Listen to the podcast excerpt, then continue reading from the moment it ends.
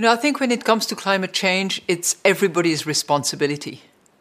And where I, where I stand, where I sit here as, as head of the European Central Bank, I want to explore every avenues available in order to combat climate change. This is something that I hold very uh, strongly. Die Chefin der Europäischen Zentralbank Christine Lagarde im Interview mit der Financial Times im letzten Jahr. Aber was machen die Zentralbanken eigentlich wirklich gegen die Klimakrise?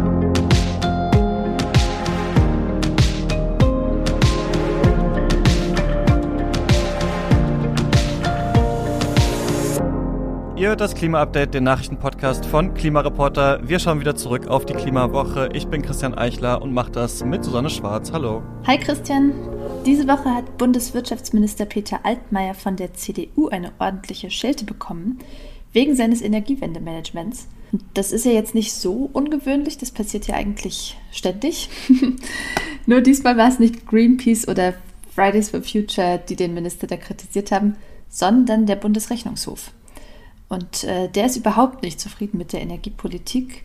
Äh, Zitat, das Bundesministerium für Wirtschaft und Energie steuert die Energiewende in Hinblick auf die gesetzlichen Ziele einer sicheren und preisgünstigen Versorgung mit Elektrizität weiterhin unzureichend. Ja, was ist das eigentlich, der Bundesrechnungshof? Im deutschen Grundgesetz steht, der Bundesrechnungshof, dessen Mitglieder richterliche Unabhängigkeit besitzen, prüft die Rechnung sowie die Wirtschaftlichkeit und Ordnungsmäßigkeit der Haushalts- und Wirtschaftsführung des Bundes. Das ist also ein Organ der Finanzkontrolle, das sich eben anschaut, ergibt das wirtschaftlich eigentlich Sinn, was sie da so vorhaben in der Bundesregierung? Und zum Energiewendeplan von Peter Altmaier sagen die jetzt eben nein. Genauer sagen die zum Beispiel, die Strompreise sind zu hoch. Das hört man ja öfter mal als Argument gegen die Energiewende, zum Beispiel von Unternehmen, die eher im fossilen Geschäft unterwegs sind oder eben von der Industrie, die noch mehr Rabatte beim Strompreis äh, raushandeln möchte. Der Bundesrechnungshof sagt aber, vor allem für die privaten Haushalte und die kleinen Betriebe ist es zu teuer. Da liegt der Preis teilweise um mehr als 40 Prozent über dem EU-Durchschnitt. Und ähm, angesichts der Entwicklung der Strompreise empfiehlt der Rechnungshof eine grundlegende Reform der staatlichen Abgaben. Andernfalls besteht das Risiko, schreibt er in seinem Bericht, die Wettbewerbsfähigkeit Deutschlands und die Akzeptanz für die Energiewende zu verlieren. Und ähm, der Klimapolitiker Lorenz Köster-Beutin von den Linken sprach danach von einer Armutsfalle für private Haushalte, aber er leitet daraus nicht ab, dass die Energiewende abgesagt werden muss, sondern vor allem, dass die Industrie auch mehr dazu beitragen muss. Also die großen Industrieunternehmen, die sehr viel Strom verbrauchen, müssen zum Beispiel kaum EEG-Umlage bezahlen. Mit der finanzieren wir ja alle die Energiewende, die ergibt sich aus der Differenz zwischen Börsenstrompreis und dem, was den erneuerbaren Stromproduzenten an Förderung garantiert ist. Ähm, das wird auf alle Stromkundinnen aufgeteilt. Wenn ihr auf eure Stromrechnung guckt, dann findet ihr sie da auch als Posten. Nur für die sogenannte energieintensive Industrie gibt es eben Ausnahmen. Und auch das führt dazu, dass der Strompreis besonders für Haushalte und kleinere Unternehmen eben so hoch ist. Außerdem sagt der Bundesrechnungshof noch, dass das Bundeswirtschaftsministerium die Gefahr eines Blackouts unterschätzt, denn durch den Kohleausstieg würde eine Lücke von bis zu 4,5 Gigawatt gesicherter Leistung entstehen, die das Wirtschaftsministerium aber noch nicht richtig berücksichtigt habe. Dafür gibt es natürlich Lösungen, also das hört man ja oft und wir müssen jetzt auch nicht den Kohleausstieg absagen oder so, aber zum Beispiel müssten eben erneuerbare Energien ausgebaut werden und natürlich auch Stromnetze und Speicher. Aber das sind natürlich genau die Bereiche, wo es in Deutschland seit Jahren stockt. Also man kann sagen, der Bundesrechnungshof kritisiert jetzt nicht die Energiewende an sich, sondern hauptsächlich, ähm, ja, wie die Bundesregierung das umsetzt. Unser nächstes Thema hat auch mit wirtschaftlichen Fragen der Energiewende zu tun. Und zwar damit, dass es ja oft heißt, Klimaschutz ist teuer. Und das stimmt natürlich. Ein riesiger Teil unserer Wirtschaft basiert ja auf dem Ausstoß von Treibhausgasen. Und das zu ändern erfordert riesige Investitionen, das ist so. Aber keinen Klimaschutz zu betreiben, das kostet eben auch. Denn dadurch wird es ja immer teurer, sich an die krassen Folgen des Klimawandels anzupassen und ganz schnell die Emissionen zu senken. Das wissen wir alle im Prinzip auch schon sehr lange, spätestens seit dem berühmten Stern Report aus dem Jahr 2006. Aber ganz deutlich haben das jetzt nochmal Leute gesagt, die sich damit ja viel besser auskennen als wir beide.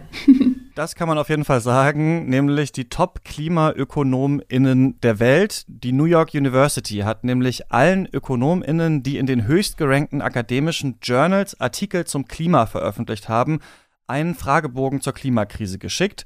So ein bisschen über 2100 wurden da angefragt und 738 haben geantwortet. Die NYU sagt selber, das ist die größte Umfrage unter ÖkonomInnen zur Klimakrise, die es je gab. Und drei Viertel der Befragten haben gesagt, wir brauchen sofort viel drastischere Maßnahmen zur Reduktion von CO2. Das werde nämlich die Weltwirtschaft sehr viel weniger kosten, als wenn diese Maßnahmen später kommen. Vor sechs Jahren hat die NYU so eine Umfrage schon mal gemacht und da hat das nur die Hälfte der TeilnehmerInnen gesagt. Wo dieser Sprung jetzt herkommt, das lässt sich nicht ganz genau sagen. Diesmal war das Sample global auf jeden Fall diverser aufgestellt und es gab seither natürlich auch viele Klimakatastrophen in den letzten Jahren.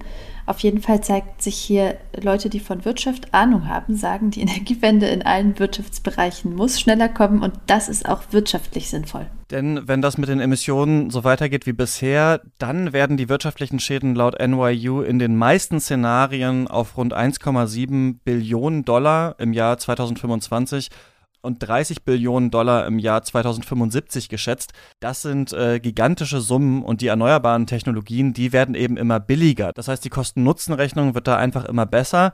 Es ist natürlich nicht so, dass das jetzt alleine das Allerwichtigste wäre. Also ein gesundes Weltklima hat natürlich auch ganz viele andere Komponenten, die sich nicht in die üblichen wirtschaftlichen Kennzahlen reinpressen lassen. Aber trotzdem ist das natürlich einfach interessant und wichtig, dass auch die zeigen, dass es eigentlich kein wirkliches wirtschaftliches Argument gegen Klimaschutz gibt. Wir kommen jetzt zu unserem dritten Thema für heute und bleiben im Bereich der Wirtschaft und zwar der Finanzwirtschaft. Noch genauer, es geht um die Zentralbanken der G20-Staaten, also der 20 größten Volkswirtschaften. Die Organisation Positive Money hat sich mal angeguckt, wie die so zum Klimaschutz beitragen. Auf die Fahnen schreiben sie sich das ja immer mehr. Christine Lagarde zum Beispiel, die Chefin der Europäischen Zentralbank oder kurz EZB, hat im Januar angekündigt, dass sie ein internes Kompetenzzentrum Klimaschutz einrichten will. Die aktuelle Studie kommt jetzt zu dem Schluss, viele Zentralbanken berücksichtigen den Klimawandel schon in ihrer eigenen Forschung oder durch Zuspruch für Klimaschutz zum Beispiel in Reden. Aber sie scheuen alle vor Maßnahmen zurück, die Finanzflüsse zu umweltschädigenden Branchen verhindern oder auch nur beschränken würden. Vielleicht noch mal kurz, was Zentralbanken eigentlich machen. Das sind ja keine normalen Banken, also wo ich zum Beispiel einfach hingehen und mein Geld ablegen kann, um es dann später wieder abzuholen, sondern Zentralbanken sind sozusagen Herr über die Geldmenge in einem Währungsraum. Die sind ganz kurz gesagt der Ort, wo das Geld gemacht wird, also wo Banken quasi ihr Konto haben. Das Hauptziel von Zentralbanken ist es, für Preisstabilität zu sorgen und dafür haben die verschiedene Instrumente, zum Beispiel die Mindestreserve, also die Festlegung, welchen Anteil ihres Geldes Banken auf ihrem Konto bei der Zentralbank einlegen müssen und dementsprechend dann auch nicht weiter verleihen können. Ja, das bekannteste Instrument ist der Leitzins, über den hört und liest man ja auch immer ganz viel. Über den beeinflusst die Zentralbank, wie teuer es für Banken ist, sich bei ihr Geld zu leihen um wiederum Kredite an ihre Kundinnen zu vergeben. Und dann tätigt sie noch sogenannte Offenmarktgeschäfte. Sie kauft und verkauft also Wertpapiere. Auch das heißt im Prinzip, dass die Zentralbank Geld verleiht oder einsammelt. Und da sieht man schon, die Zentralbanken spielen eine ganz wichtige Rolle dabei, wie das Geld zirkuliert. Positive Money hat in der aktuellen Studie jetzt Schulnoten vergeben und die beste hat tatsächlich die chinesische Zentralbank bekommen. Danach kommen Brasilien und Frankreich. Die EZB liegt auf Platz 5, die Deutsche Bundesbank auf Platz 7. China ist da zwar Spitzenreiter, hat aber trotzdem nur eine 3 minus bekommen. Also jetzt nichts, womit man unglaublich angeben könnte. Ähm, dass die Zentralbank da also Finanzflüsse, sagen wir mal, erfolgreich von der fossilen in die erneuerbare Wirtschaft umleitet, heißt dieser erste Platz also noch nicht. Genau. In der Frage steht hier aber auch grundsätzlich die Rolle der Zentralbanken. Denn die argumentieren gern mit ihrem Hauptziel, also der Preisstabilität.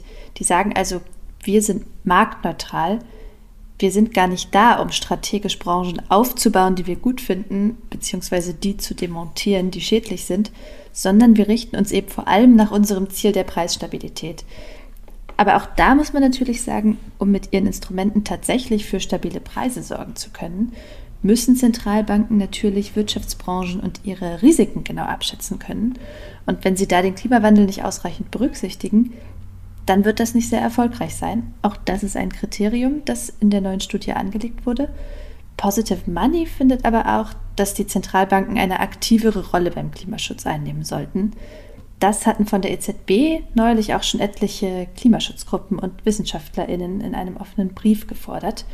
Ähm, den hatte das Koala-Kollektiv initiiert und unterzeichnet, haben das aber auch Umweltgruppen von Greenpeace über Fridays for Future, Extinction Rebellion und Ende Gelände, genauso wie der bekannte Postwachstumsforscher Tim Jackson und der Ingenieurswissenschaftler Volker Quaschning.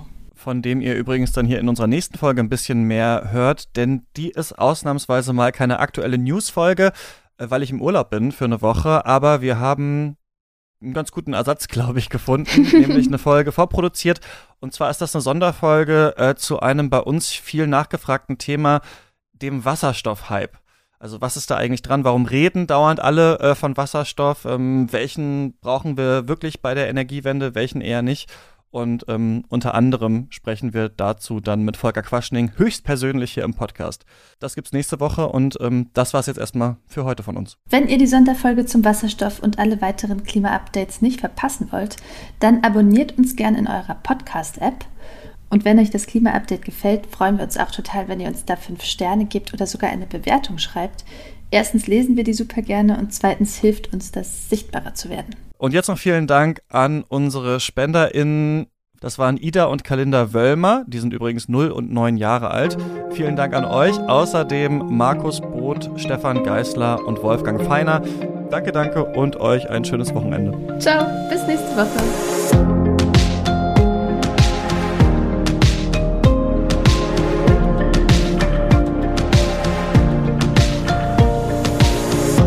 Klima-Update ist ein Projekt des Klimawissen e.V. Produziert wird der Podcast von mir, Christian Eichler. Moderiert auch von mir und in dieser Woche Susanne Schwarz. Dieses Projekt wird erst durch eure Spenden möglich. Wenn ihr euch vorstellen könntet, uns finanziell zu unterstützen, dann klickt gerne auf den Spendenlink in der Podcast-Beschreibung.